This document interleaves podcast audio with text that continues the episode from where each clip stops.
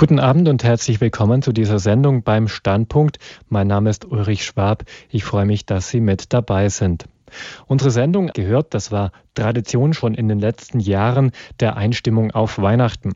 In wenigen Tagen feiern wir Christen auf der ganzen Welt das Fest der Geburt unseres Erlösers und Herrn Jesus Christus. Gott wurde Mensch, daran erinnern wir uns an Weihnachten, das macht dieses Fest zu einem so freudigen Ereignis. Und weil die Botschaft von Weihnachten so wunderbar und so großartig ist, hat sich die Kirche von Beginn an auf besondere Weise auf dieses Fest vorbereitet. Die vier Wochen des Advent werden als eine Zeit der Vorbereitung begangen. Sie sind eine Zeit der Buße und der Umkehr. Darüber hinaus ist die Zeit des Advent aber auch eine Zeit, die in unseren Breiten von besonderen Bräuchen und Traditionen geprägt ist. Der Advent hat seine eigenen Lieder, aber auch vielgestaltige Bräuche, besondere Rezepte, Besonderheiten der Liturgie. Alles das hilft jedes Jahr, diese Zeit bewusst als Vorbereitung auf Weihnachten zu gestalten. Mit einem, der all diese Dinge, also Lieder, Rezepturen, Bibeltexte, Geschichten, Anekdoten und Legenden rund um die vorweihnachtliche Zeit zusammengetragen hat, sprechen wir heute in unserer Sendung Standpunkt. Unser Gast ist Pfarrer Ludwig Gschwind. Er ist Autor eines kleinen Bändchens mit Geschichten zur Advents- und Weihnachtszeit, aber er ist eben nicht nur Geschichtensammler, sondern auch Seelsorger und Theologe. Ich freue mich, dass wir heute Abend mit Pfarrer Ludwig Gschwind verbunden sind, von dem wir einige Geschichten und Geschichtliches zur Adventszeit hören werden. Guten Abend, Pfarrer Gschwind. Herzliche Grüße nach Mendelzell. Grüße Gott. Herr Pfarrer Gschwind, ich stelle Sie den Hörern kurz vor. Sie sind Jahrgang 1940 und sind im schwäbischen Städtchen Nördlingen geboren. Zur Schule gingen Sie dann bei den Missionaren von Marianhill, zunächst in Ihrer Heimat im Ries, dann in Lohr am Main. Nach dem Abitur gingen Sie dann ans Priesterseminar in Dillingen. An der dortigen Philosophisch-Theologischen Hochschule haben Sie Theologie studiert. 1968 schließlich wurden sie zum Priester geweiht. Als Seelsorger waren ihre Stationen im Bistum Augsburg, Nördlingen, Neuburg an der Kammel, Augsburg und Weißenhorn, bis sie 1974 als Pfarrer nach Balzhausen-Mindelzell kamen. Im Dekanat Krumbach liegt das und in diesem Dekanat waren sie selbst sogar Dekan zwischen 1985 und 2009. In dieser Zeit haben sie die Seelsorge stets verbunden mit einer Autorentätigkeit. Sie haben mehrere Publikationen für viele Tages- und Kirchenzeitungen und kirchliche Zeitschriften gemacht. Sie haben Bücher geschrieben, die sind erschienen im Herder Verlag und im Verlag St. Ulrich in Augsburg. Da waren zum Beispiel Titel das Kreuz oder die heilige Messe mitfeiern, Maria dich lieben und wenn ich das richtig recherchiert habe, ihr letztes Buch hieß Antonius und das Einhorn Heilige und Tiere. Und schließlich war Pfarrer Ludwig Geschwind bei Radio Horeb in einer Reihe von Sendungen Referent. Da ging es über den Katechismus und die Feier des christlichen Mysteriums. Herr Pfarrer Gschwind, Sie haben also viele Bücher geschrieben. Wie haben Sie denn die Schriftstellerei für sich entdeckt? Wie kommt man denn als Pfarrer auf die Idee, dass man auch gerne mal ein Buch schreiben würde? Ja, das hat sich so entwickelt. Wir haben hier in unserem Dekanat eine besondere Form des Gottesdienstanzeigers, äh, wo wir äh, Woche für Woche unseren Gottesdienstanzeiger veröffentlichen. Das ist ein Anzeigenblatt und da hat einer der Mitbrüder gesagt, das ist doch eigentlich zu wenig. Es müsste immer auch ein geistlicher Artikel dabei sein. Und so bin ich, nachdem ich Dekan geworden bin, auf die Idee gekommen, da Woche für Woche einen Artikel zu schreiben für diese für dieses Anzeigenblatt, den Mindel und Susamboten. Ich habe da eben immer zu den Zeiten, je nachdem, also Maria Himmelfahrt, für Advent, für Weihnachten, aber Woche für Woche einen Artikel geliefert, der ein sehr breites Echo auch gefunden hat. Viele haben die Artikel darauf verschickt, die sind dann in halb Deutschland umeinander gewandert. Und bei der Tageszeitung, den Mittelschwäbischen Nachrichten, da hat sich das dann so ergeben, dass nachdem ich Dekan geworden war, äh, gedacht habe, man müsste eigentlich mal die Kirchen im Dekanat den Leuten näher bringen. Und habe so Woche für Woche eine Kirche vorgestellt, einen kleinen Kirchenführer geschrieben für jede unserer Pfarrkirchen und für die Wallfahrtskirche Maria Vesperbild und andere Wallfahrtsorte, die in, unserer, in unserem Dekanat liegen. Und daraus hat sich dann eine regelmäßige Kolumne entwickelt. Der damalige Chefredakteur der äh, Mittelschwäbischen Nachrichten, der Bosch, hat dann gesagt, ach, das integrieren wir in den Gottesdienstanzeiger. Also unser halbes Dekanat hat einen eigenen Gottesdienstanzeiger, den Mindel und Susanboten, und der andere Teil des Dekanates veröffentlicht in den Mittelschwäbischen Nachrichten. Mhm. Und so bin ich dann in den Gottesdienstanzeiger der Mittelschwäbischen Nachrichten äh, hineingekommen. Und natürlich waren die Kirchen mit der Zeit zu Ende. Und dann habe ich eben andere Themen gesucht. Ich habe dann über Heilige geschrieben, über bedeutende äh, Leute, über bedeutende Ereignisse. Äh, und so ist es langsam gewachsen und das nahezu 25 Jahre. Und aus diesen Artikeln wurden dann irgendwann ganze Sammlungen von Artikeln und die wurden dann zu Büchern. Ja, dann war es so, ich habe also dann auch in der Zeitschrift Gottesdienst veröffentlicht und dann ist man an mich herangetreten, ob man das nicht als Büchlein veröffentlichen könnte. Der Herder Verlag hat es dann gemacht. Das wurde dann ein richtiger Renner. Die haben bei 25.000 damals verkauft. Aber dann äh, haben sie gesagt, der Markt ist saturiert, wir legen das nicht mehr neu auf das, äh, der Ulrichs Verlag, äh, mit dem bin ich dann in Kontakt gekommen, weil ich immer schon die Vorstellung gehabt habe, man müsste ja mal ein Buch machen mit Geschichten zur Heiligen Messe.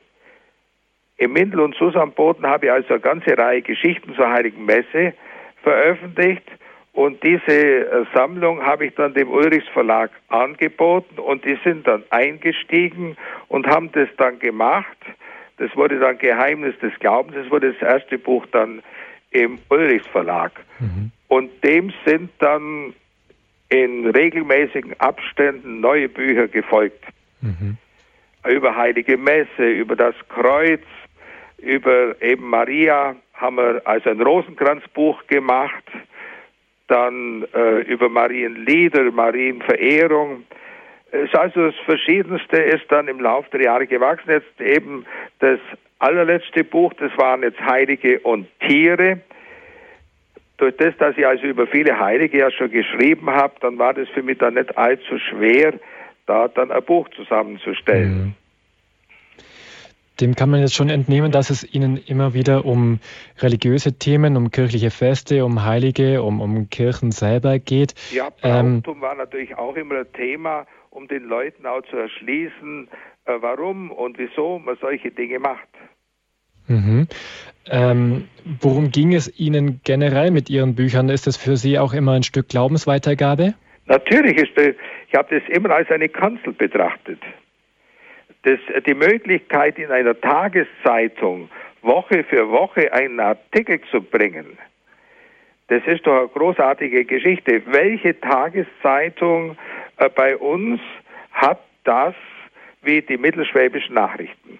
Also bis vor, äh, bis, äh, vor, bis zum Mai, ja, Juni dieses Jahres habe ich das also gemacht und jetzt äh, hat die Redaktion einen, einen neuen Weg äh, beschlossen. Jetzt komme ich bloß noch alle 14 Tage dran und in der Zwischenzeit, also äh, auch in regelmäßigen Abständen bringen sie ein Interview mit dem neuen Dekan und mit äh, dem Prälaten im Kamp.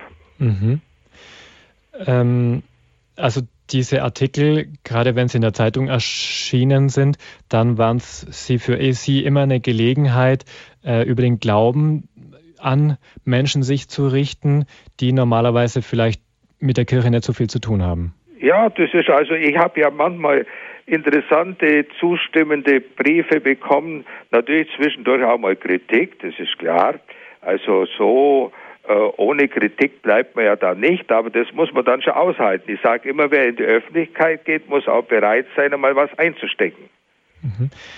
Wir beziehen uns jetzt heute in unserer Sendung ein bisschen auf Ihr Buch Christ der Retter ist da, Geschichten zur Advents- und Weihnachtszeit. Was gab für Sie den Anstoß, dieses Buch zu schreiben?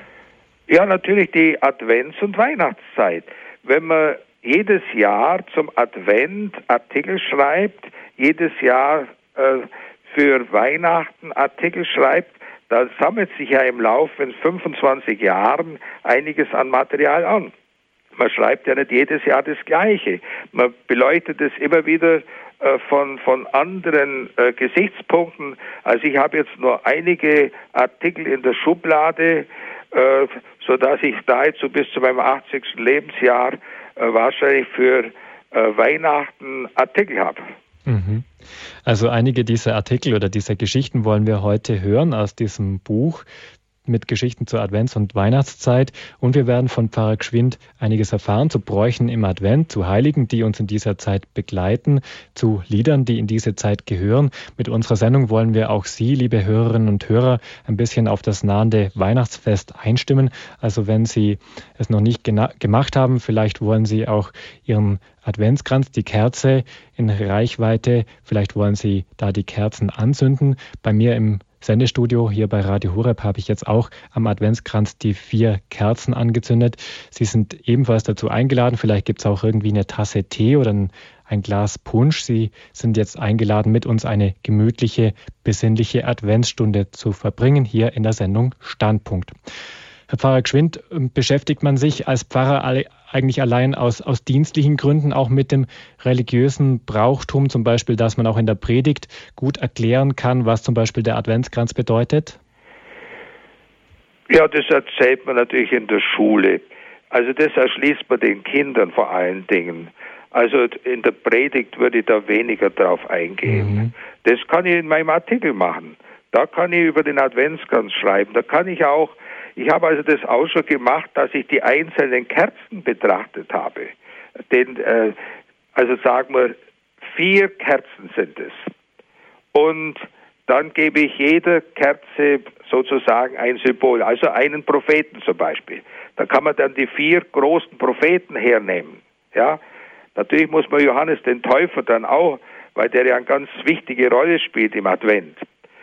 Dann kann man äh, vier Patriarchen hernehmen, dann äh, kann man also vier Heilige hernehmen für den Advent. So könnte man also die vier Kerzen immer wieder mit neuen Symbolen befrachten oder äh, andere Dinge, Glaube, Hoffnung, Liebe, ja. Also da kann man die verschiedenen Betrachtungen anstellen, wenn man äh, die Kerzen anschaut. Mhm. Aber äh, so gibt es natürlich, natürlich der, der Adventskranz mit seinem Grün, mit der Treue, mit der Beständigkeit, mit der Ewigkeit, kreisrund ist er, ewig, ohne Anfang, ohne Ende, weist uns hin auf Gott. Und so kann man da Verschiedenes natürlich erklären. Das tut man vor allen Dingen natürlich im Unterricht. Mhm. Jetzt ist ja der Adventskranz heute noch weit verbreitet und es gibt ihn auch in Kaufhäusern zum Beispiel, aber andere Bräuche sind in Vergessenheit geraten. Ist Ihnen selbst es wichtig, dass man das Brauchtum pflegt? Natürlich, natürlich. Der, äh, das Brauchtum ist ein Vehikel des Glaubens. Wir dürfen das nicht unterschätzen. Es gab eine Zeit, wo man das Brauchtum so madig gemacht hat, wo man das äh, gesagt hat, das ist alles äh, Schmarrn. Äh, wir müssen viel nüchterner sein. Es hat ja immer solche Zeiten gegeben, wo man gemeint hat, das muss alles wegschauen. Es hat Zeiten gegeben, wo die Krippen in den Kirchen verboten waren. Das war im 18. Jahrhundert. Und viele Pfarrer waren sehr gehorsam und haben ihre Krippen ausgeschmissen. Einer meiner Vorgänger war klug. Der hat zwar auch das Verbot gehört, aber er hat es dann in eine Kapelle gestellt und es hat dann äh, sozusagen niemand so groß interessiert und hat von anderen Pfarreien, die ihre Krippen äh, aufgeben haben, hat er Figuren geholt. Mhm. Und so haben wir eine Krippe in der Beizhauser Leonhardskapelle, die bis ins 18. Jahrhundert zurückgeht. Mhm. Also wie gesagt, das hat es natürlich immer gegeben. Es hat ja auch Zeiten gegeben, wo die Christmette nachmittags um 4 Uhr stattfinden musste unter dem Hieronymus Graf Coloredo von Salzburg. Weil damit die Leute nachts nichts Dummes anstellen. Mhm.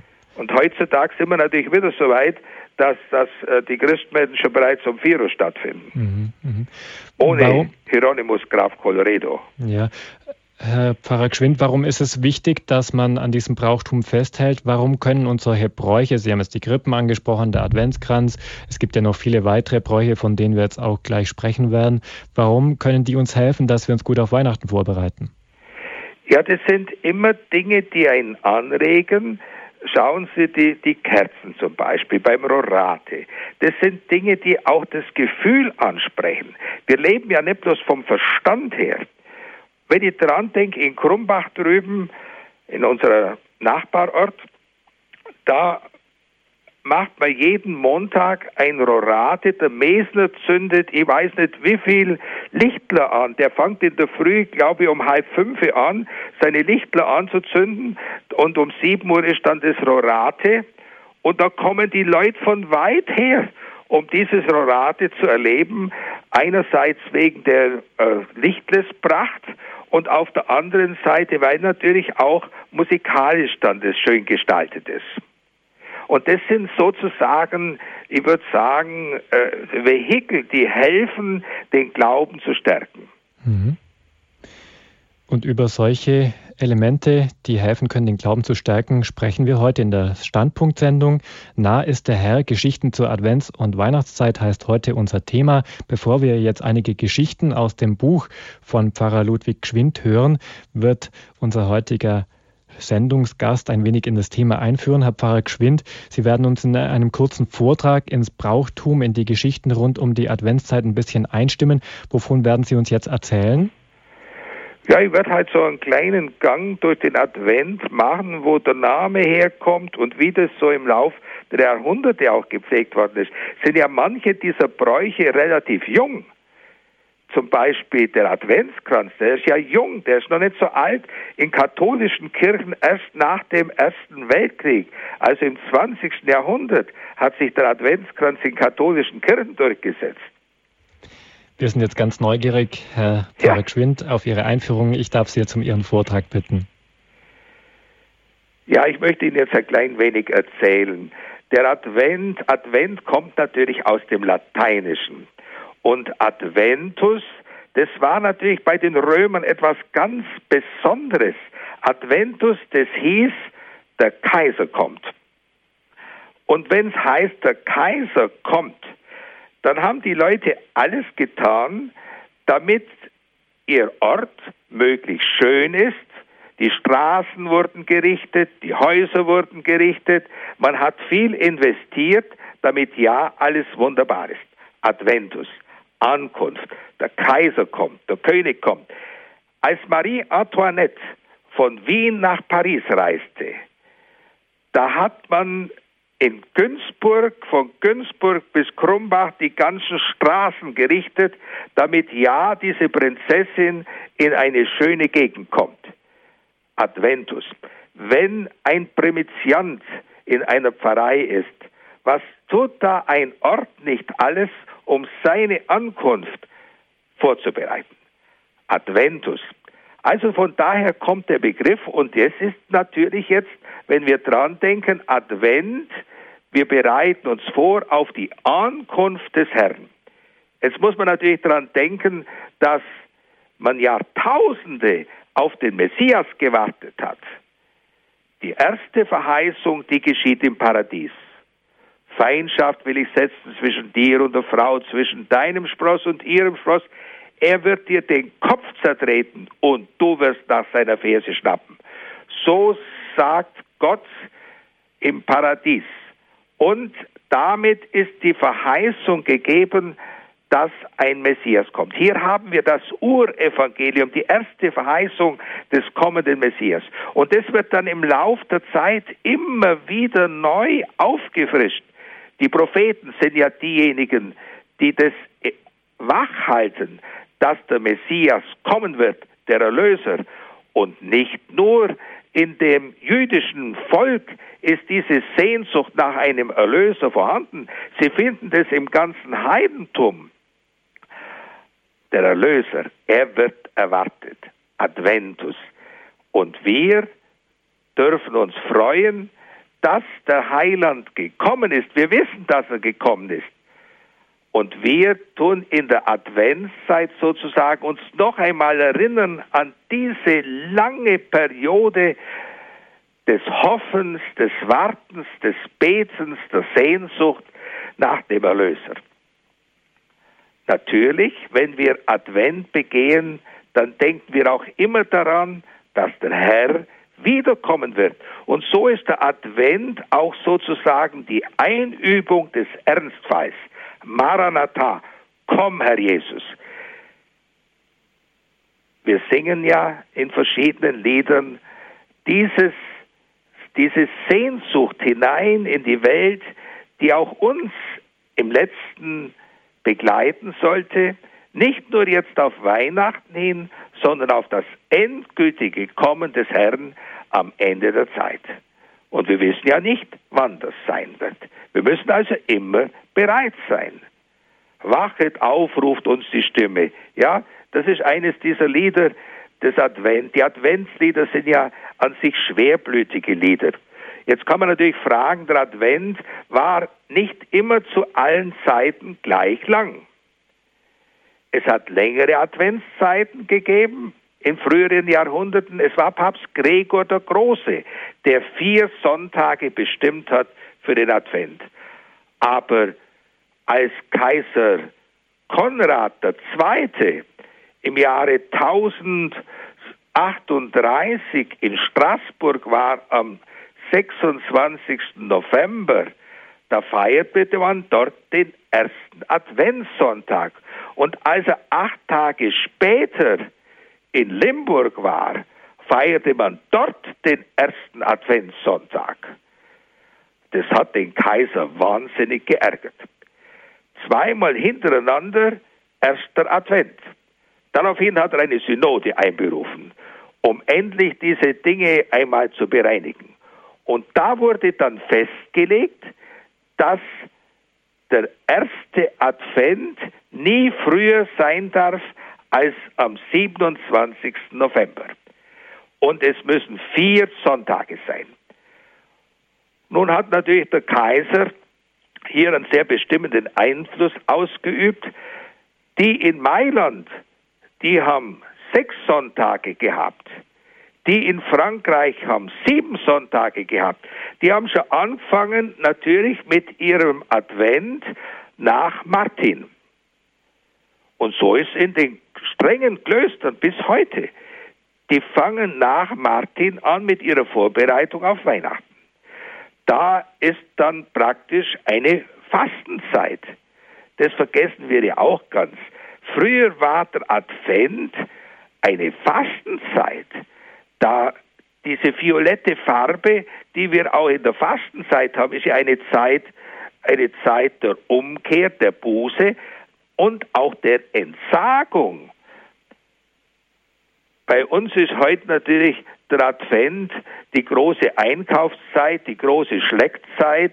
Da lassen wir uns gut gehen. Wir eilen von einer äh, vorweihnachtlichen Feier zur anderen, genießen sämtliche Plätzchen und was es da an Lebkuchen gibt. Das war früher nicht so. Das Tridentinum im 16. Jahrhundert hat dann festgelegt, dass es eben die vier Sonntage sein sollen. Und da haben sich dann die Mailänder schweren Herzens und die Franzosen und die Spanier, die Spanier haben auch längere Adventszeit gehabt, dann dem angeschlossen, sodass die ganze katholische Kirche diese vier Sonntage hat. Und auch die Protestanten, die Reformation, hat es beibehalten. Diese Adventszeit. Nun, wie gesagt, die Fastenzeit, äh, das ist natürlich völlig abhanden gekommen. Früher war es ja so, dass noch der heilige Abend ein Fast- und Abstinenztag war. Also erst mit der Christmette war dann das Ende dieser Vorbereitungszeit. Fast- und Abstinenztag, das heißt kein Fleisch, keine Wurst. Und deshalb, da kommt es zu dem Brauch, dass es eben den Karpfen gibt, dass es Fisch gibt am Vorabend, also am heiligen Abend. Das hängt damit zusammen. Aber jetzt schauen wir noch weiter hinein. Man weiß ja, dass man saure Wochen in frohe Feste investieren muss. Es war auch so, dass Weihnachten zu den Tauftagen gehört hat. Und so war diese Zeit auch immer eine Zeit der Katechese, des Religionsunterrichtes, der Unterweisung, der religiösen Unterweisung. Das darf man also auch nicht vergessen, dass früher die Adventszeit eine Zeit der Katechesen war. Natürlich hat in diese Zeit auch hineingehört und sollte es bis zum heutigen Tag sein, die Weihnachtsbeichte. Umkehr kann ja nicht bloß dadurch geschehen, dass der Priester ein violettes Messgewand anhat, sondern da muss natürlich auch im Herzen etwas geschehen. Was zum Advent gehört, ist natürlich das Rorate. Früher, als es kein elektrisches Licht gab, da war es ja selbstverständlich, dass jeder Kirchgänger in der dunklen Jahreszeit sein Wachslicht mitgebracht hat und es dann in der Kirche angezündet hat. Die alten Kirchenbänke, da kann man sogar noch sehen, wie diese Wachslichtlein sich hineingebrannt haben in die Bänke. Heute beim Rorate, wenn wir da das elektrische Licht ausmachen und nur die Kerzen brennen, dann ist es natürlich auch etwas, was zur Stimmung beiträgt. Natürlich gehören zum Advent die Lieder. Ich kann sagen, dass ich nie Heimweh gehabt habe im Seminar, wo ich von zu Hause weg war. Ich habe nie Heimweh gehabt. Aber im Advent. Im Advent, da habe ich Heimweh gehabt. Das sind mir, vor allen Dingen ist mir ein Lied abgegangen. Und zwar das Lied Tauet Himmel mit der Melodie von Michael Haydn. Das hat für mich immer so zum Advent gehört und wie ich dann in Lora Main war, die in der Diözese Würzburg singen das nach einer anderen Melodie, nach der Melodie von Norbert Hauner und nicht nach Michael Haydn und da, also da, da ist mir dann schwer gefallen. Also die Lieder, die gehören ganz wesentlich dazu. Manche Lieder, die haben sich schnell in die Herzen der Menschen hineingesungen, die jungen Datums sind. Wir sagen euch an, den lieben Advent, das wird doch gesungen, das mögen alle jung und alt. Zum Advent gehören natürlich auch das Kripplein, dass man die Krippe so langsam vorbereitet. Manche Leute machen ja ihren Adventskalender sozusagen mit ihrem Kripple, wo ein Schäfle nach dem anderen aufgestellt wird, eine Figur nach der anderen und ganz am Schluss, am Heiligen Abend, da kommt Jesu Kindle in die Krippe hinein. Was wir in unserer Pfarrei pflegen, das ist, dass wir am ersten Adventssonntag stellen wir eine leere Krippe in die Kirche und nebenhin einen etwas, wo die Strohhalme drin liegen und jedes Kind, das dann am Werktag oder zur Andacht kommt, darf einen Strohhalm hineinlegen. Das ist unterschiedlich in dem Verein, also in Mindelzell, da äh, springen die Kinder nicht so, aber in Beizhausen, in Beizhausen, da sind oft 20, 25 Kinder da und wenn die dann nachher ihren Strohhalm hineinlegen, voller Freude, das ist Vorbereitung auch auf Weihnachten. Vorbereitung auf das Kommen des Herrn. So ein Strohhalm hineinlegen ins Krippe und dann an Weihnachten darf der Heiland wirklich weich liegen. Also das Herz spielt natürlich immer auch eine Rolle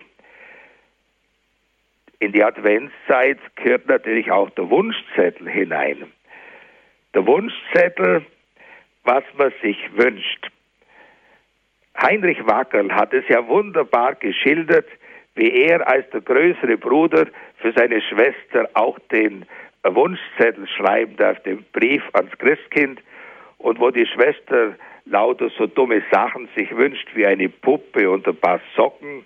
Und er hat sich eine Eisenbahn gewünscht und solche Sachen. Und bloß an Weihnachten war es halt so, dass seine Schwester die Socken und die Puppe gekriegt hat und er seine Eisenbahn nicht. Das heißt also, man muss schon immer ein bisschen klug sein, auch mit seinen Wünschen. zur Adventszeit, da gehören so viele Dinge äh, an Brauchtum. Natürlich der Adventskalender. Der Adventskalender ist noch nicht so alt, aber trotzdem hat er die Herzen rasch erobert. Und es gibt natürlich die verschiedensten Adventskalender. Es gibt Adventskalender mit Süßigkeiten, es gibt Adventskalender, wo man äh, direkt Auto rausholen kann, Adventskalender. Ich finde immer die am schönsten, wo ein Text mit dabei ist, wo man dann selber basteln kann. Das Bonifatiuswerk der deutschen Katholiken bringt jedes Jahr einen heraus, der immer sehr schön ist. Aber auch Essen, die Diözese Essen bringt jedes Jahr einen Adventskalender heraus, äh, wo alle möglichen, das ist einer mehr zum Lesen, wunderbar gemacht, also nur empfehlenswert.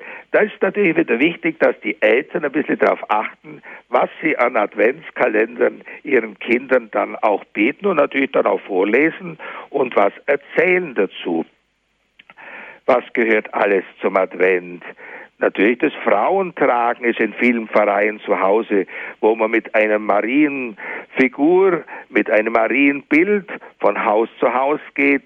Die Mädchen machen das oft und singen dann und beten mit den Leuten und so geht es dann von Haus zu Haus. Bei uns in der Gegend ist dann ein alter Brauch gewesen, die Klopferstage. Das waren die Donnerstage im Advent, da durften die Kinder von Haus zu Haus gehen und durften anklopfen und haben dann meistens einen kleinen Spruch gesagt und dann haben sie ein paar Äpfel bekommen, ein paar Nüsse. Natürlich gehört in die Adventszeit der Nikolaus hinein. Unbedingt. Der Nikolaus, das ist etwas, wo das Brauchtum wirklich ganz groß geschrieben wird. Und da kommt es wieder darauf an, dass der Nikolaus seine Sache wirklich auch gut macht. Der Nikolaus in alten Zeiten war einer, der die Kinder auch geprüft hat.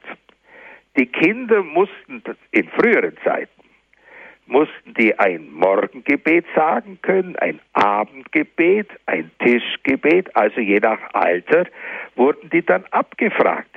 Und dann erst haben sie ihre Gaben bekommen. Heute ist ja dann oft so, dass manche, Nik äh, manche, die den Nikolaus spielen, dass die den Kindern richtig die Leviten lesen, wo die Eltern dann schon wochenlang vorher sagen, warten nur bis der Nikolaus kommt. Das ist natürlich aufgelegte Fehlerziehung. Sowas darf man nicht machen. Der Nikolaus ist ein Heiliger. Der Nikolaus ist einer, der das Gute fördert. Dann kann man die ganzen Geschichten vom heiligen Nikolaus erzählen. Und da gibt's ja unzählig viele. Ich habe in meiner ersten Klasse habe ich immer die, die Geschichten vom heiligen Nikolaus erzählt und da gibt's ja eine ganz grausame Geschichte von den drei Buben, die da ums Leben gekommen sind und die er dann wieder zum Leben erweckt. Dann habe ich immer gesagt, also das ist eine grausame Geschichte, die erzähle ich euch nicht.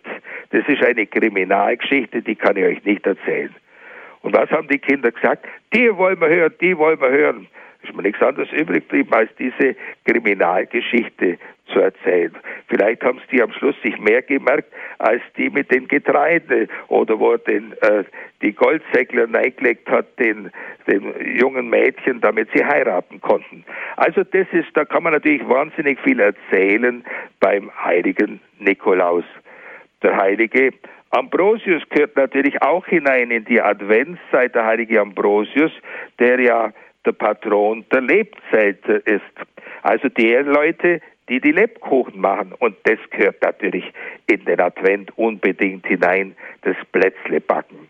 Das erzählt ja auch der Heinrich Wackel so wunderbar, wie er erzählt, dass die Mutter sie immer eingespannt hat zum Teigrühren und alles eingeteilt hat in Vater unser und gegrüßet seist du Maria, die alle laut zu beten waren, damit sie ja nicht in Versuchung kamen zu schlecken.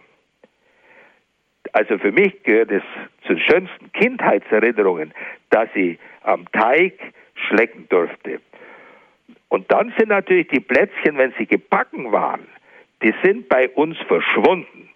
Da gab's, also die hat die Mutter versteckt und vor Weihnachten hat es bei uns keine Plätzchen gegeben. Die kamen erst an Weihnachten.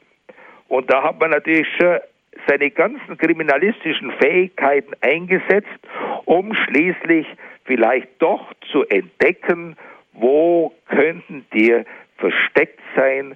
Und dann hat man natürlich gegen das siebte Gebot verstoßen mit etwas schlechtem Gewissen, aber äh, mit gutem Geschmack äh, hat man dann genascht und hat die guten Leibler äh, probiert. Aber man hat schon Obacht gegeben, dass man nicht zu viel davon isst, damit Mutter nicht das allzu sehr merkt, dass das die Schwindsucht hat. In den Advent gehören so viele Dinge hinein, natürlich vor allen Dingen auch das Fest Maria Unbefleckte Empfängnis. Maria gehört in den Advent hinein. Das Frauentragen, das gehört ja dazu. Aber wie gesagt, es ist etwas, wo ganz wichtig ist, dass wir dieses Fest, das wir natürlich verloren haben, die Österreicher, die haben es behalten. Die Österreicher, ich denke auch Teile der Schweiz feiern das Fest Maria unbefleckte Empfängnis bis zum heutigen Tag. Bloß wir in Bayern, in ganzen katholischen Gegenden haben das Fest verloren. In Bayern hat man das damals abgeschafft, äh, nicht wegen der Pflegeversicherung, sondern wegen der Wirtschaft. Da hat man gesagt, also man kann nicht nochmal so einen Feiertag mitten in der Vorweihnachtszeit haben. Vielleicht würden heute die äh, Wirtschaftsleute wieder anders denken, weil solche Feiertage sind ja wieder große Einkaufstage. Da fahren die Leute äh, los, um einzukaufen. Also, wie gesagt, der 8. Dezember, das Fest der unbefleckten Empfängnis Mariens, das weist uns natürlich wieder hin auf den Anfang, auf die Erbschuld, die ja vielfach heute geleugnet wird, aber Maria, die vom ersten Augenblick ihres Daseins an ohne die Erbsünde war, Maria, die die zweite Eva war, das wird uns da ins Bewusstsein gerufen. Äh, viele Leute haben ja gar nicht recht gewusst, was das für ein Fest ist. Das ist natürlich eine Sache der Verkündigung, dann der Predigt, dass man den Leuten erklärt, was Maria unbefleckte Empfängnis bedeutet. Wie hat einer mir einmal gesagt, äh, das ist doch das Fest von Maria im Gefängnis. Natürlich, das, da hat es gar nicht begriffen, worum es da geht. Oder zu mir hat einmal eine Biologielehrerin gesagt, das ist das biologisch unmögliche Fest. Die hat überhaupt nicht gewusst, was das ist. Die hat gar nicht begriffen, dass das mit Biologie gar nichts zu tun hat, dass das eine theologische Frage ist. Maria gehört in den Advent natürlich auch der heilige Josef. Der heilige Josef gehört in den Advent, gerade heute im Evangelium haben wir wieder von ihm gehört und wie er sein Ja gesagt hat. Und so könnte man jetzt endlos fortmachen und erzählen, wie wichtig der Advent ist. Der Adventskranz, ich habe es vorhin schon gesagt, es ist ein relativ junger Brauch, den hat ein evangelischer Pfarrer Wiechern in Hamburg erfunden für seine Zöglinge, die er gehabt hat, schwierigere Kinder, Waisenkinder. Und da hat er im Speisesaal, da haben sie einen großen, äh, ja, eine große Lampe gehabt, kreisrund, und da hat er dann 24 Kerzen aufgesteckt und jeden Tag eine Kerze angezündet. Daraus ist dann schließlich später der Adventskranz geworden. Mit den vier Kerzen, mit der starken Symbolik, vier Sonntage, also keine fünf Sonntage, keine sieben Sonntage, vier Sonntage. Und natürlich manchmal ist es dann schon so, dass der vierte Adventssonntag sozusagen nahtlos dann übergeht in den heiligen Abend. Aber so ist es halt, dass der früheste Termin, und wir haben heuer ja gehabt, den 27. November, heuer haben wir einen langen Advent. Und das ist natürlich was besonders Schönes, da kann man die ganzen Lieder mal alle durchsingen. Wissen Sie, ist ja so ein Kreuz, dass die bei ihren vorweihnachtlichen Feiern schon immer die ganzen Weihnachtslieder singen. In den Advent gehören die Adventslieder. Und die sind so schön und so innig. Und wir sollten sie pflegen und an die nächste Generation weitergeben. Aber jetzt höre ich auf, denn meine Zeit ist um und jetzt wollen Sie ja nur ein paar Geschichten hören. Sie haben eingeschaltet in der Sendung Standpunkt hier bei Radio Horeb. Und zuvor haben wir mit Pfarrer Ludwig Gschwind einen Vortrag gehört über die Advents- und Weihnachtszeit. Das war ein Gang durchs Brauchtum. Pfarrer Gschwind hat uns erklärt, wo der Name Advent herkommt. Es gab keinen einheitlichen Advent damals in der Dauer. Es gab unterschiedlich lange Zeiten, wie der Advent begangen wurde. Bis zu sieben Sonntage lang hat man diese Zeit gefeiert und wichtig war für sie, Pfarrer Gschwind, dass der Advent früher eine Fastenzeit war, dass es also am Heiligen Abend einen Karpfen gegeben hat, dass man sich um die Umkehr bemüht hat in dieser Zeit. Und Sie haben uns auch vieles von den Bräuchen erzählt. Ganz besonders schön fand ich den mit der Krippe, die im Lauf des Advent dann immer mehr gefüllt wird, wo das Stroh immer besser gepolstert wird, dass dann das Christkind an Weihnachten da weich liegen kann. Herzlichen Dank für Ihren Vortrag, Pfarrer Gschwind, Tauet Himmel, den Gerechten. Sie haben das Lied auch erwähnt in Ihrem Vortrag. Das Tauet Himmel, das hat ja der Jesuit Michael Denis äh, getextet. Und wie gesagt, Michael Haydn hat dann eine andere Melodie gemacht und die ist in meinen Augen die gefälligere. Aber mhm. das ist Geschmackssache. Mhm. Sie haben sich ja mit einigen Liedern aus der Adventszeit beschäftigt. Warum helfen denn Lieder besonders gut, dass wir uns, dass wir die Adventszeit bewusst gestalten? Lieder waren immer eine ganz wichtige Sache der Glaubensverkündigung. Das dürfen wir nie unterschätzen. Der Arianismus zum Beispiel, im, das war eine Irrlehre, die so im im dritten, vierten Jahrhundert eine große Rolle gespielt hat, zur Zeit des heiligen Ambrosius zum Beispiel. Äh, die haben sich in die Herzen gesungen. Und der Ambrosius hat ja dann, das ist ein Heiliger des Advent auch, der Ambrosius, der hat ja dann seine Hymnen geschrieben, Lieder, die die Leute gerne gesungen haben. Und was er darauf geachtet hat, dass nie so lang gedauert hat. Das ist ja auch immer gefährlich. Der Paul Gerhardt, der dichtet wunderbar, aber seine Lieder sind elendlang. Und wenn man da alle Strophen, manche Pfarrer sind ja immer drauf, dass sie alle Strophen singen, da kannst du Leute verscheuchen. Das gibt also, wie gesagt, also das ist äh, die Reformationszeit. Auch da haben die Lieder eine große Rolle gespielt. Martin Luther hat es sehr klar erkannt. Friedrich von Spee hat ja dann auch seine Lieder geschrieben oder andere Leute, die äh, Geistliche haben dann Lieder gedichtet, die dann komponiert worden sind. Und so war es dann auch im 19. Jahrhundert, 18. Jahrhundert, ausgehendes 18. Beginn des 19. Jahrhunderts. Unsere äh, Gebetbücher, unsere Gesangbücher, die sind ja erst, die Diözesan-Gesangbücher kamen ja erst praktisch im 19. Jahrhundert auf. Mhm. Ja, und in diesen Liederbüchern dürfen natürlich die traditionellen Adventslieder nicht fehlen. Die Entstehung von einem solchen Lied und seinen Inhalt erklärt uns Pfarrer Gschwind in seinem Buch. Das Lied heißt Es kommt ein Schiff geladen. Die Adventsgeschichte dazu aus dem Buch von Pfarrer Gschwind liest jetzt Martina Kick. Mit Maria zu Jesus. Es kommt ein Schiff geladen. Die meisten Lieder des Advents sind von einer gewissen Schwerblütigkeit. Die Sehnsucht der Menschen vor Christi Geburt wird in den Liedern nachempfunden. Man wartet auf den Heiland und Erlöser. Lieder wie Tauet Himmel oder O Heiland, reiß die Himmel auf treffen diese Stimmung. Ein besonders schönes Adventlied hat seine Wurzeln in der deutschen Mystik. Es ist das Lied Es kommt ein Schiff geladen.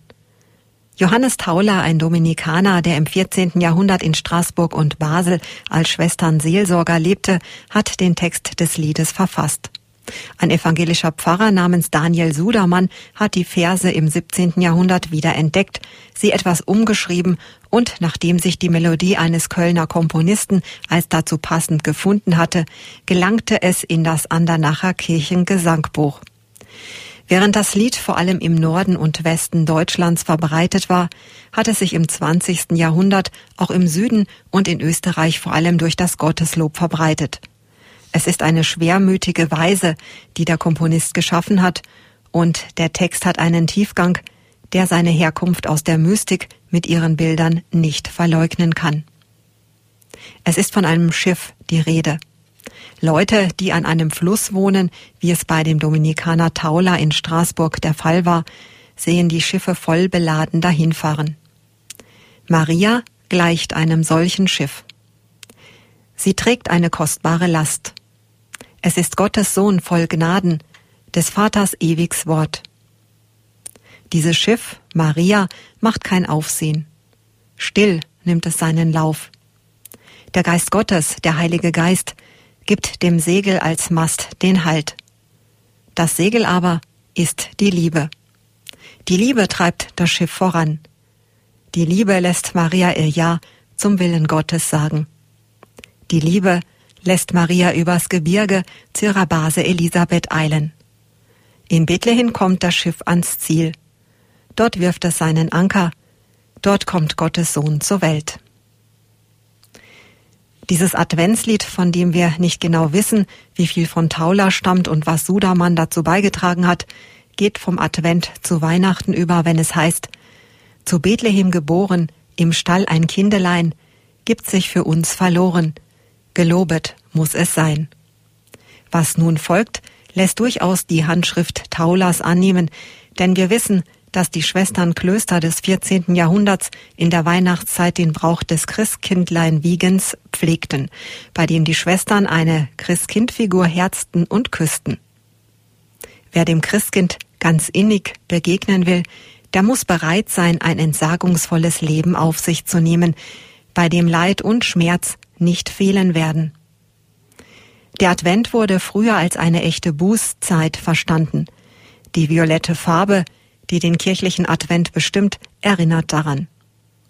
Seit dem 11. November hat man in den Klöstern gefastet und gebetet und so dem Heiland eine würdige Wohnstatt im Herzen zu bereiten.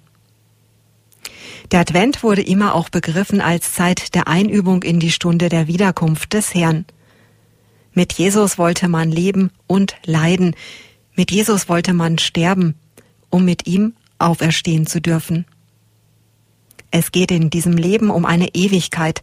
Das war Taula und seinen Schwestern, das war Daniel Sudermann und das ist jedem gläubigen Christen bewusst.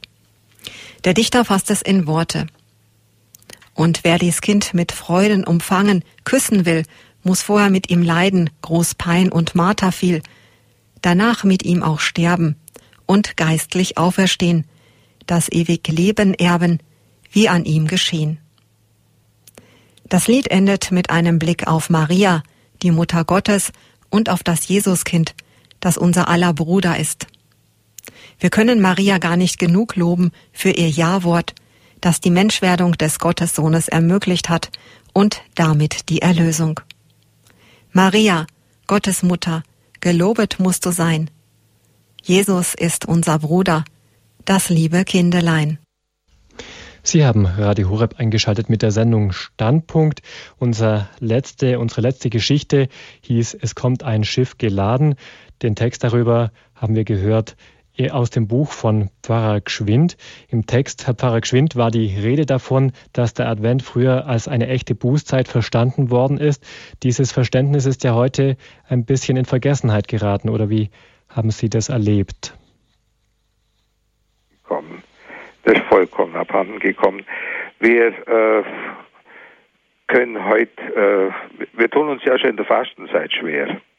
Wir tun nur dann immer fasten, wenn wir zu dick sind. Aber aus religiösen Gründen, das ist wohl kaum der Fall.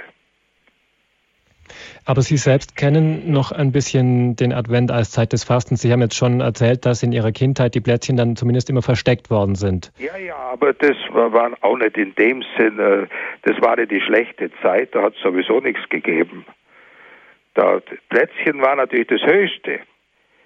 Das war das Höchste, das, war, das hat uns wirklich das Dasein versüßt. Wir sind ja in einer Zeit aufgewachsen, ich bin also Jahrgang 1940, also wenn Sie dran denken, bis das Wirtschaftswunder angegangen ist, hat es ja zeitlang gedauert. Und meine Mutter hat immer eine kleine Rente gehabt, also wir haben da nie äh, üppig gelebt, aber wir sind nie verhungert. Mhm. Ähm, das Fasten fällt ja vielen schwer. Sie haben es jetzt auch schon gesagt, es ist auch schon in Vergessenheit geraten. Aber es liegt ja wahrscheinlich auch daran, dass es gerade so feine Sachen gibt in der Adventszeit, die Plätzchen, die Lebkuchen, den Stollen und so weiter. Ist es denn eigentlich nicht ein Widerspruch, dass in dieser Fastenzeit dann so feine Dinge auf den Tisch kommen? Ja, man hat das Verständnis dafür ja verloren. Schauen Sie, das hängt auch damit zusammen, dass unsere Weihnachtszeit so geschrumpft ist. Wenn Sie liturgisch das betrachten, dann müssen Sie am 13. Januar aufhören mit der Weihnachtszeit. Da dürfen Sie kein Weihnachtslied mehr singen, da müssen Sie die Grippe abbauen, äh, der Christbaum muss weg, ja, und ich meine, das ist ja vielfach der Fall. Also die, die gehorsamen Fahrer machen das auch alles so. Jetzt, ich bin da nicht so ganz gehorsam. Das darf ich jetzt aber nicht laut sagen. Also bei Ihnen steht der Christbaum dann noch ein paar Tage länger. Wir, wir machen bis zum 2. Februar. Ich habe da mal in einem meiner Bücher, da steht es auch drin, dass ich dafür plädiere, dass die Weihnachtszeit bis zum 2. Februar 40 Tage geht und äh, da habe ich dann mir eine Rüge, also in einer Besprechung, eine Rüge eingehandelt des bedeutenden Liturgieprofessors Maas Evert von Eichstätt. Der hat dann geschrieben, also er hat mein Buch sehr gelobt, und aber hat dann geschrieben, aber in einer Neuauflage müsste unbedingt korrigiert werden, dass die Weihnachtszeit nicht so lang dauert. Mhm.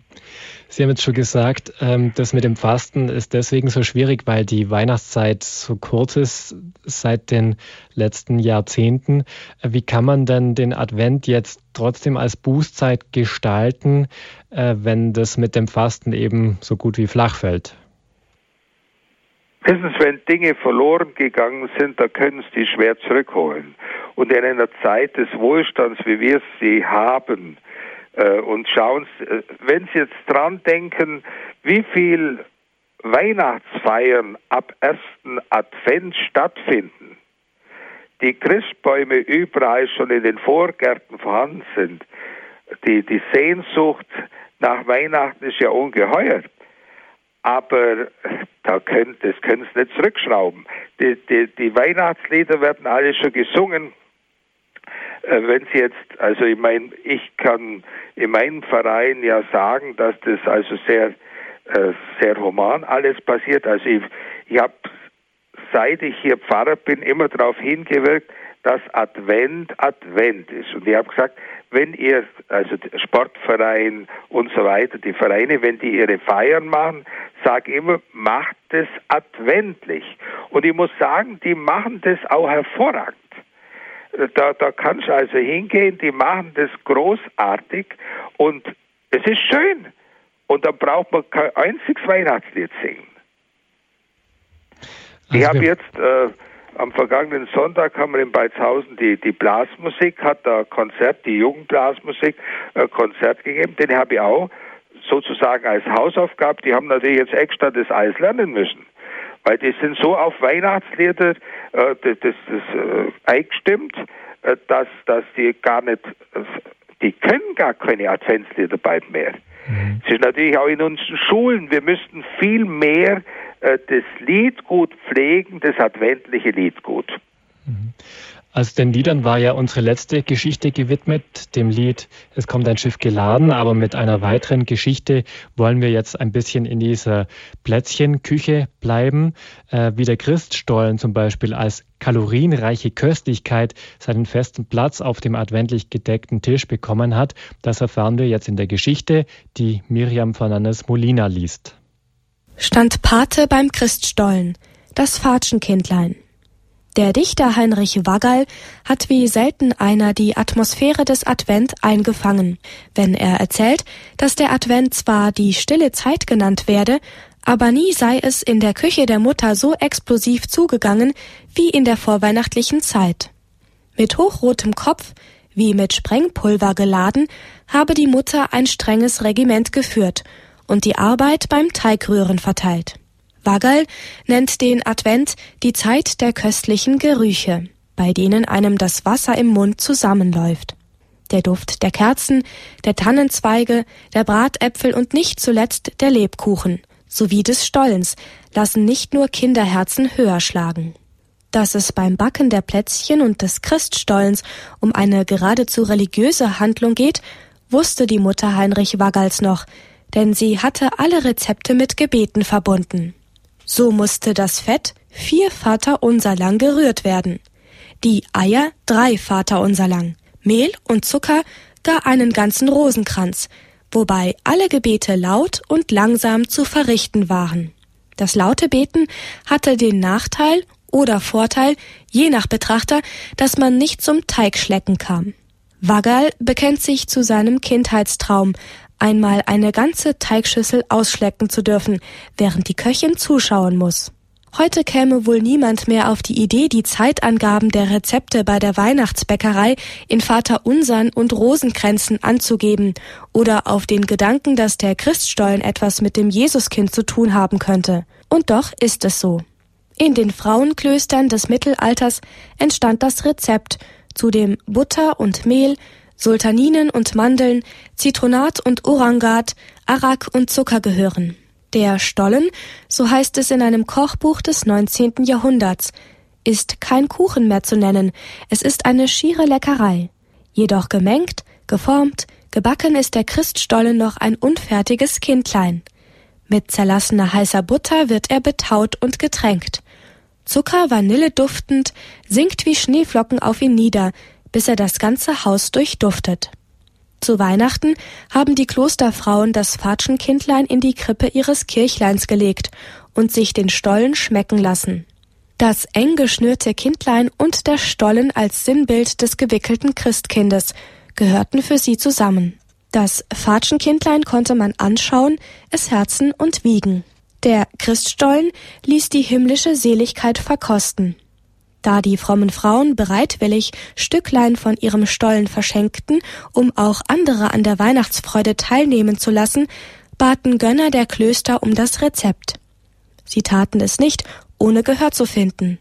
Auf diese Weise wurde der Christstollen schließlich zu einem Leckerbissen, auf den man sich in den Familien schon lange vor Weihnachten freute. Seit 1329 hatten die Naumburger Bäcker ihrem Bischof alljährlich zum Christfest zwei große Stollen kostenlos zu liefern. Damit wurde der Christstollen aktenkundig. Ein Problem allerdings tauchte auf. Da der Advent damals ähnlich wie die Zeit vor Ostern Bußcharakter hatte, wie an der violetten Kirchenfarbe zu sehen ist, durfte keine Butter für die Backwaren verwendet werden. Nur Öl war erlaubt. Aus diesem Grund erbat sich der sächsische Kurfürst vom Papst die Erlaubnis, für den Christstollen, der bereits im Advent gebacken werden muss, Butter nehmen zu dürfen. Der Papst erwies sich recht gut informiert, wenn er in seinem Antwortschreiben das Butterverbot für den Stollen mit folgenden Worten außer Kraft setzte. Sintemal nun, dass in euren Herrschaften und Landen keine Ölbäume wachsen und dass man des Öles nicht genug, sondern viel zu wenig und nur stinkend habe, dass man dann teuer kaufen muss, oder solches Öl alter habe, das man aus Rübensöl macht, das der Natur zuwider und ungesund, durch dessen Gebrauch die Einwohner der Lande in mancherlei Krankheit fallen. Also sind wir eurer Bitte geneigt und bewilligen in päpstlicher Gewalt, dass ihr Butter anstatt des Öles ohne Buße frei und ziemlich gebrauchen möget. Diese päpstliche Erlaubnis machte den Dresdner Stollen zum Inbegriff einer Weihnachtsspezialität. Aber auch die Freiburger erbaten sich die Dispens. Sie wurde bereitwillig im Jahre 1491 erteilt. Jedoch musste jeder, der einen Stollen zu Weihnachten backen wollte, einen angemessenen Betrag zum Bau des Freiburger Münsters stiften. Die Einnahmen seien, wie überliefert wird, reichlich geflossen. Wer wollte auch auf diese Köstlichkeit verzichten, in die Bäcker und Hausfrauen viel Zeit und Mühe stecken? Der Teig erfordert viel Ruhe, damit er richtig geht. Dann muss er gut durchgeknetet werden. Die Zutaten brauchen Zimmerwärme. Zuletzt wird der Teig in zwei Hälften geteilt und auf dem Backblech in der Form eines Wickelkindes zusammengefügt. Gebacken wird der Christstollen im Advent, angeschnitten aber erst am heiligen Abend. Sie haben die Sendung Standpunkt eingeschaltet bei Radio Horeb. Mein Name ist Ulrich Schwab. Unsere Sendung heißt heute Nah ist der Herr. Geschichten zur Advents- und Weihnachtszeit. Und gesammelt und geschrieben hat diese Geschichten Pfarrer Ludwig Gschwind aus Mindelzell im Bistum Augsburg. Mit ihm sind wir heute Abend zur Sendung verbunden. Zwei dieser Geschichten haben wir bereits gehört. Eine handelte vom Lied Es kommt ein Schiff geladen. Die letzte hat gerade die Geschichte des Christstollens erzählt, aber natürlich wollen wir uns auch ein bisschen dem theologischen Gehalt der Adventszeit annähern. Herr Gschwind, in Ihrem Buch stellen Sie ja als die Propheten der Weihnacht eine ganze Reihe von Autoren vor, nämlich nicht nur die biblischen Propheten, zum Beispiel Jesaja, Jeremia und Ezechiel, sondern auch die Sibyllen, den Dichter Vergil und den Philosophen Platon. Gibt es denn tatsächlich in den Schriften außerhalb der Bibel auch Hinweise auf die Geburt des Gottessohns? Eben, das ist ja das Interessante, dass nicht nur das Judentum den Erlöser erwartet, sondern eben außerjüdische, heidnische äh, Menschen voll Sehnsucht sind nach dem Erlöser. Und so äh, finden wir als bei Plato Texte oder einen Text, der sehr deutlich dahin geht, und bei Vergil. Und äh, das wurde auch von den äh, Mönchen und so weiter sehr gepflegt auch, diese Erinnerung daran. Wenn Sie in das Ulmer Münster hineingehen, da finden Sie zum Beispiel äh, in den Wangen des Chorgestühls diese Leute dargestellt als eine, die dem Heiland den Weg bereitet haben. Diese Billen, der Michelangelo hat sie nicht umsonst hineingemalt in die Sixtinische Kapelle. Mhm.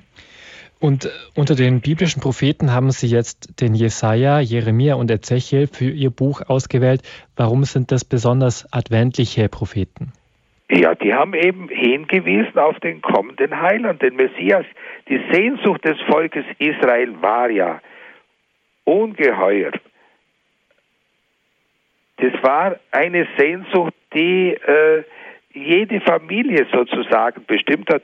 Und Sie wissen ja, dass die Juden bis zum heutigen Tag auf den Messias warten. Mhm. Ähm, die Lesungen aus der Liturgie sind ja jetzt in der Adventszeit sehr oft aus dem Buch des Propheten Jesaja entnommen. Gerade heute zum vierten Adventssonntag war die Lesung aus dem Kapitel 7 bei Jesaja entnommen. Darin heißt es, darum wird euch der Herr von sich aus ein Zeichen geben. Seht, die Jungfrau wird ein Kind empfangen, sie wird einen Sohn gebären und sie wird ihm den Namen Immanuel, Gott mit uns geben. Das ist ja wirklich unglaublich, wie genau der Prophet Jesaja dieses Zeichen schon angekündigt hat. Herr Pfarrer Gschwinde, wie können Sie das denn erklären, dass man da dass dieser Prophet 700 Jahre vor Christus diese Wirklichkeit schon vorausschauen konnte? Ja, also äh, Propheten sind ja immer Menschen, die im Auftrag Gottes sprechen. Die sind ja berufen dazu, auf der einen Seite das Volk Israel zu mahnen, ihnen zu helfen, dass sie den guten Weg gehen. Und auf der anderen Seite das verstehen wir ja auch immer unter Prophet, einer, der in die Zukunft schauen kann, einer, der Dinge von der Zukunft sagen kann. Und können wir dann durch die Propheten heute auch ein bisschen verstehen, was das Weihnachtsfest für uns bedeuten kann oder was dieser Erlöser für uns sein kann? Ja, wir müssen natürlich auch die Botschaft der Propheten hören. Das Mahnende auf der einen Seite und dann die Verheißungen.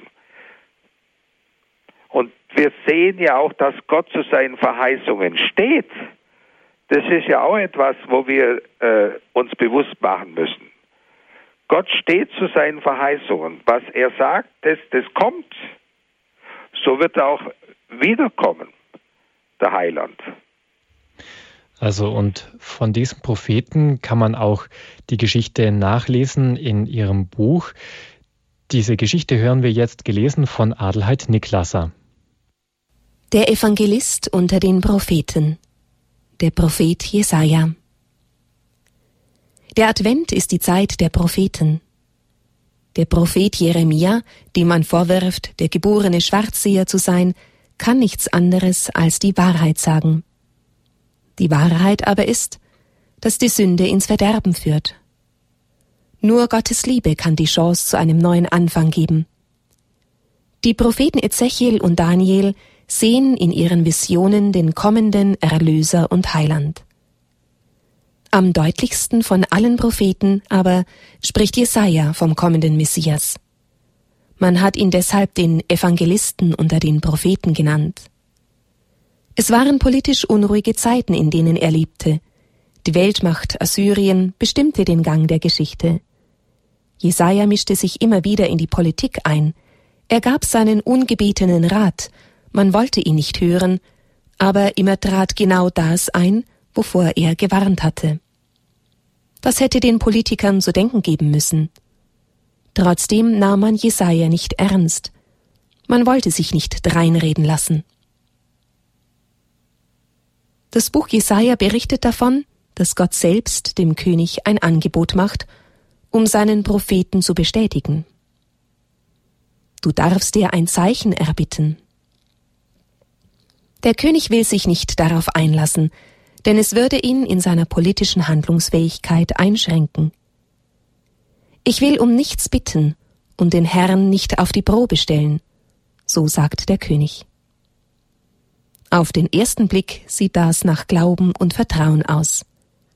Rügt nicht Jesus die Schriftgelehrten und Pharisäer, als sie ein Zeichen von ihm erbitten? Sie wollen einen offensichtlichen Beweis, dass er der Messias ist.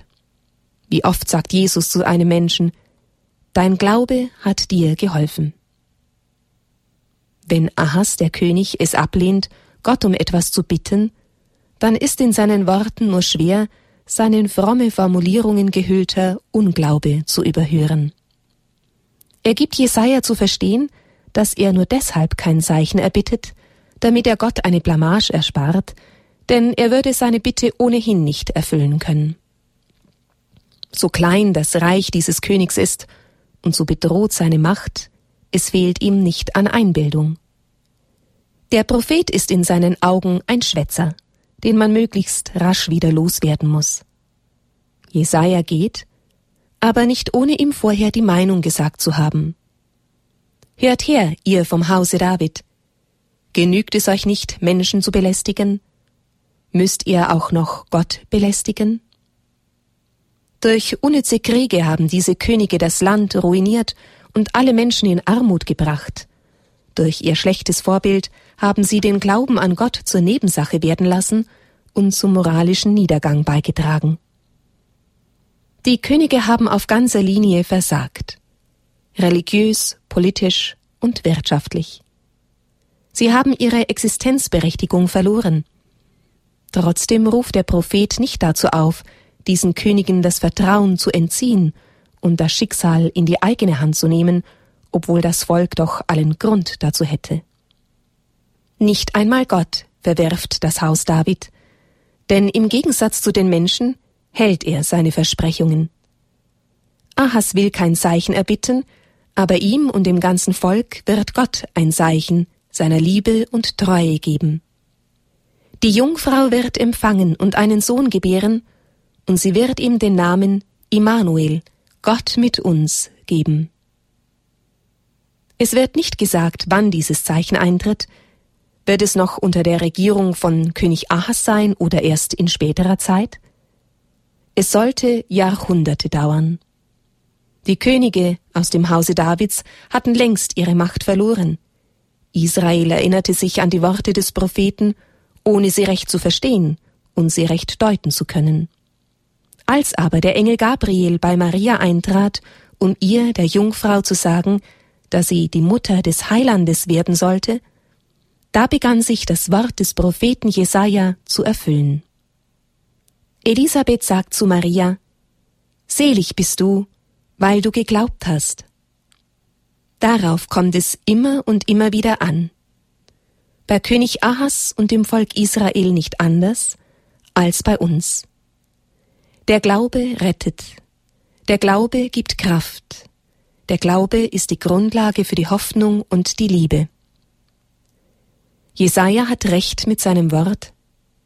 Glaubt ihr nicht, so bleibt ihr nicht. Das gilt für Könige und Politiker.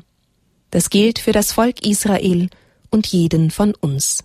In der Sendung Standpunkt haben wir gerade die Geschichte über den Propheten Jesaja gehört.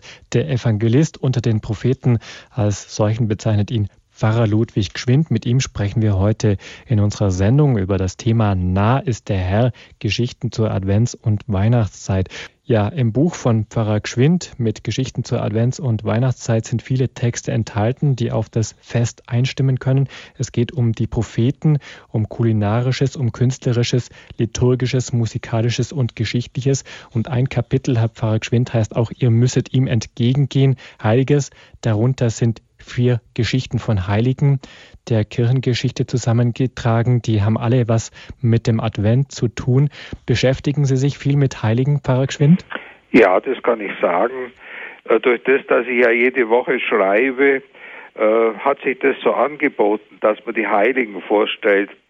Und das ist immer wieder etwas, was äh, anregend ist. Wir haben da einen so großen Schatz mit den Heiligen, die immer wieder uns etwas sagen und wo man so vieles entdecken kann. Den heiligen Ambrosius haben wir jetzt schon genannt und den Nikolaus als adventliche Heilige. Fallen Ihnen noch anderen, andere ein? Ja, natürlich die heilige Lucia. Die heilige Lucia, die gehört ja unbedingt auch in den Advent hinein. Die heilige Lucia, die gerade in Schweden drum so hoch verehrt wird in dem evangelisch-protestantischen Schweden hat sich diese katholische äh, Lucia durch die Jahrhunderte hindurch also äh, gehalten und wird gefeiert, wirklich ganz, ist ganz groß. Und die Mädchen dürfen ja da dann äh, Kränze tragen und da steckt man dann Kerzen hinein und wer diese Lucia machen darf, das ist immer was ganz, ganz Großartiges.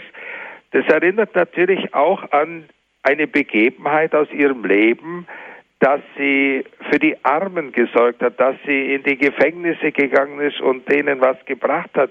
Und weil sie beide Hände voll hatte, äh, konnte sie also keine Lampe tragen. Und deshalb hat sie sich in die Haare Kerzen gesteckt und ist auf diese Weise ihren Weg gegangen die heilige Lucia. Also die gehört unbedingt auch in den Advent hinein. Man könnte auch die heilige Ottilia, die im Elsass zu Hause ist, nennen. Die heilige Ottilia, die ja blind geboren wurde und dann bei der Taufe sehend geworden ist. Übrigens, auch das darf man nie vergessen, dass Weihnachten früher ein Tauftag war. Man hat früher nicht, äh, das war in späteren Zeiten hat man praktisch jeden Tag getauft. Aber in alten Zeiten gab es ganz bestimmte Tauftage. Zum Beispiel Pfingsten, das war der Tauftag. Ostern war Tauftag. Und Weihnachten. Denken Sie daran, dass König Chlodwig an Weihnachten getauft worden ist. Mhm. Also da, äh, und deshalb war natürlich diese Zeit vorher eine Zeit der Katechese, so wie die Fastenzeit eine Zeit der Katechese war. Da kann man also bei den alten Kirchenvätern die Predigten nachlesen, die sie in dieser Zeit gehalten haben. Ausgesprochen katechetische Predigten. Jetzt sind wir noch gespannt auf den Beitrag einer ersten Anruferin, Frau Souvier, ja, ja, aus München hat uns erreicht. Guten Abend. Ja, guten Abend. Ich möchte mich herzlich bedanken für die vielen schönen Bräuche, die ich die meisten auch kenne. Und ich möchte noch sagen, dass ich auch den Brauch der heiligen Barbara Natürlich. nicht äh, vergessen wollte, denn die ist der, der Patron der Bergleute, ja. wird heute gefeiert aber es noch etwas anderes erzählen, und zwar aus meiner Kinderzeit. Wir haben als Kinder, hat unsere Mutter angeleitet, für ältere Leute Gefälligkeiten zu erweisen, zum Bäcker zu gehen, was einzukaufen oder zum Kaufmann oder was auch sonst an Sachen waren, alle möglichen Hilfsbereitschaften. So haben wir die Hilfsbereitschaften anderen Menschen gegenüber gelernt. Und was wir dafür geschenkt bekommen, waren entweder ein Plätzchen oder ein Fünferl oder wenn es viel war auch mal ein Zehnerl. Und das haben wir alles gesammelt in der ganzen Adventszeit. Jeder hatte ein großes Konservenglas und das sollte möglichst voll werden. Und dann haben wir an Weihnachten mit all den ganzen Sachen arme Kinder beschenkt. Das machen unsere Kinder auch. Ja, das ist ja schön. Unsere Aber das höre ich jetzt gar nicht mehr und ich fand es so schön. Und wir haben vor allen Dingen gelernt, an andere zu denken. Ja, also unsere Kinder, die bringen am, also am äh, zweiten Weihnachtsfeiertag, bringen sie ihr Adventsopferkästchen das tut man ja immer am Anfang vom Advent, also am ersten Adventssonntag werden die Adventsopferkästchen ausgeteilt und dann bringen sie auch Süßigkeiten, die sie jetzt in der äh, Adventszeit sich sozusagen, wo sie herschenken möchten. Und da bringen wir immer sehr viel zusammen, an Ostern noch weit mehr, aber auch an, in dieser Zeit natürlich Plätzchen können wir da nicht äh, verschicken, aber Bonbon und solche Sachen, die äh, Nikoläuse, Schokoladen-Nikoläuse, die, die werden dann bei uns nach Rumänien und sonst wohin geschickt. Äh, da haben wir immer gute Beziehungen, wo wir diese Sachen dann hingeben. Wir danken jedenfalls der Frau Sovia für ihren Beitrag, für Ihren Vorschlag und diese Anregung, dass wir die Adventszeit auch nutzen können, gerade auch den Kindern diese Idee weitergeben können, andere zu beschenken, anderen etwas Gutes zu tun. Auch das ist natürlich eine gute wichtige Vorbereitung auf Weihnachten. Jetzt sind wir noch gespannt auf den Beitrag von Frau Schirmer aus Darmstadt. Sie hat uns jetzt noch erreicht. Guten Abend. Guten Abend. Ja, ich wollte sagen, ich bin an sich in Sachsen geboren und kenne das mit der Stolle. Es heißt übrigens die Stolle. Der Stollen, das ist der unterirdische Gang. Mhm. Und die Stolle, das ist das Weihnachtsgebäck. Ah ja. Und das wurde bei uns zu Hause auch gebacken beziehungsweise meistens nicht nur eine, sondern mehrere Stollen. Und da kam der Bäcker dann ins Haus und hat da geholfen, hat den Teich zurechtgemacht, denn das war ja eine ziemliche Arbeit bei mehreren Stollen. Und die wurde natürlich erst, wie vorhin vorgelesen wurde, in der Geschichte zu Weihnachten angeschnitten. Mhm. Also die Stollen, die wurden eingepackt in so Tüten, so Art Plastiktüten und die blieben dann liegen. Da ging man nicht vorher schon dran. Mhm. Und dann gab es natürlich in der Zeit, also ab Weihnachten gab es dann Stolle sonntags, manchmal auch in der Woche. Und da gab es aber nicht noch extra Kuchen. Das war also das Gebäck für die weihnachtliche Zeit. Und es war auch gut, dass man vorher auf manches also verzichtet hat und dass das auch eine Art Fastenzeit war, das kenne ich noch. Mhm. Ich gehöre zu der älteren Generation. Pflegen Sie das selbst noch, dass Sie dann den Stollen erst am Weihnachtsfest anschneiden, Frau? Ja, Schuler? ja, das gab es vorher nicht. Und ich habe das eigentlich beibehalten, bis jetzt ins hohe Alter hinein.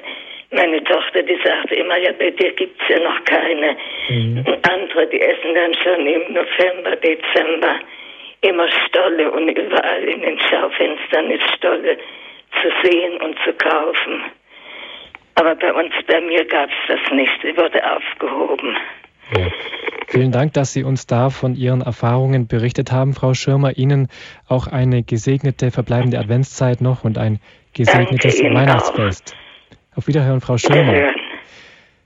Pfarrer Gschwind, das waren ja ähnliche Erfahrungen, wie Sie es auch gemacht haben. Also die Plätzchen wurden versteckt und durften dann erst an Weihnachten gegessen werden. Das könnte man also schon den Kindern von heute wieder sagen. Übt da richtig bisschen Verzicht beim in der Adventszeit und spart mit den Süßigkeiten. Ja, da, wird, da werden sie recht einsam sein. Äh, das ist ähnlich wie beim Fernseher. Es gibt Familien, die eben auf den Fernseher verzichten aber die sind halt schon die, die eher seltenen. Herr Pfarrer Geschwind, ganz am Ende der Sendung schauen wir vielleicht jetzt noch bei Ihnen ein bisschen aufs Weihnachtsfest voraus. Wie haben Sie in den letzten Jahren, wie feiern Sie gewöhnlich als Pfarrer auf dem Land Weihnachten? Ja, ich habe natürlich die Gottesdienste und das ist für mich der Höhepunkt. Mhm. Dass ich feiere in zwei Pfarreien die Christmetten, habe die Weihnachtsgottesdienste, freue mich natürlich darüber, dass äh, unsere Kirchenchöre so wunderbar singen und dass die Leute so gut mitmachen. Das ist natürlich etwas, was ein Pfarrer am meisten freut. Das wäre dann sein Wunschzettel immer, dass alle auch kommen, dass sie auch zu, an der Weihnachtsbeichte kommen. Das sind Dinge, die ich habe jetzt die letzte Woche äh, Schülerbeichte gehabt, die Weihnachtsbeichte der Schüler. Da habe ich mich natürlich schon gefreut, dass die so gut gekommen sind. Mhm. Herr Pfarrer Geschwind, gleich möchte ich Sie noch um Ihren Segen bitten, aber davor sage ich noch mal, wie das Buch heißt, das Sie geschrieben haben. Pfarrer Ludwig Schwind ist der Autor, er ist der Pfarrer von Mindelzell und Balzhausen und das Buch heißt Christ, der Retter ist da, Geschichten zur Advents- und Weihnachtszeit. Erschienen ist dieses Buch im St. Ulrich Verlag in Augsburg. Und wenn Sie diesen Titel nochmal nachfragen wollen, wenn Sie nähere Angaben nochmal schriftlich brauchen oder nochmal langsam zum Mitschreiben. Dann können Sie ab 9 Uhr morgen wieder unseren Hörerservice erreichen. Der ist unter der Rufnummer für Sie da 08323 9675 110 oder gehen Sie einfach ins Internet unter hore.org beim Infokästchen zum Eintrag zur heutigen Standpunktsendung finden Sie ebenfalls die Angaben zum Buch. Die Sendung können Sie natürlich auch nochmal nachhören. Bestellen Sie gerne eine CD bei unserem CD-Dienst auch ab morgen wieder unter 08323 96 75 120. Ich darf mich am Schluss der Sendung jetzt bedanken bei Pfarrer Gschwind erstmal. Er ist Pfarrer von Mindelzell und Balzhausen und ist der Autor des Büchleins Christ, der Retter ist da. Vielen Dank, Pfarrer Gschwind, dass Sie uns Rede und Antwort standen, dass Sie uns von den Bräuchen und den Legenden der Adventszeit erzählt haben. Ja, ich danke Ihnen auch für die Einladung und für das gute Gespräch. Ein Dank gilt natürlich auch den Mitarbeitern bei uns im Studio. Die Texte wurden gelesen von Martina Kick, von Adelheid Niklasser und Miriam Fernandes Molina.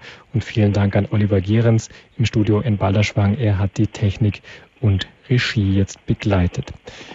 Frau Geschwind, dann möchte ich Sie jetzt am Ende der Sendung um Ihren Segen bitten. Ich darf mich schon mal verabschieden und wünsche Ihnen einen gesegneten Ausklang des vierten Adventssonntags und ein schönes, festliches, eine Feier der Geburt unseres Erlösers, unseres Herrn Jesus Christus, Ihr Ulrich Schwab. Unsere Hilfe ist im Namen des Herrn, der Himmel und Erde erschaffen hat. Der Segen des allmächtigen Gottes, des Vaters und des Sohnes und des Heiligen Geistes komme auf euch herab und bleibe alle Zeit bei euch. Amen. Gelobt sei Jesus Christus. In Ewigkeit. Amen.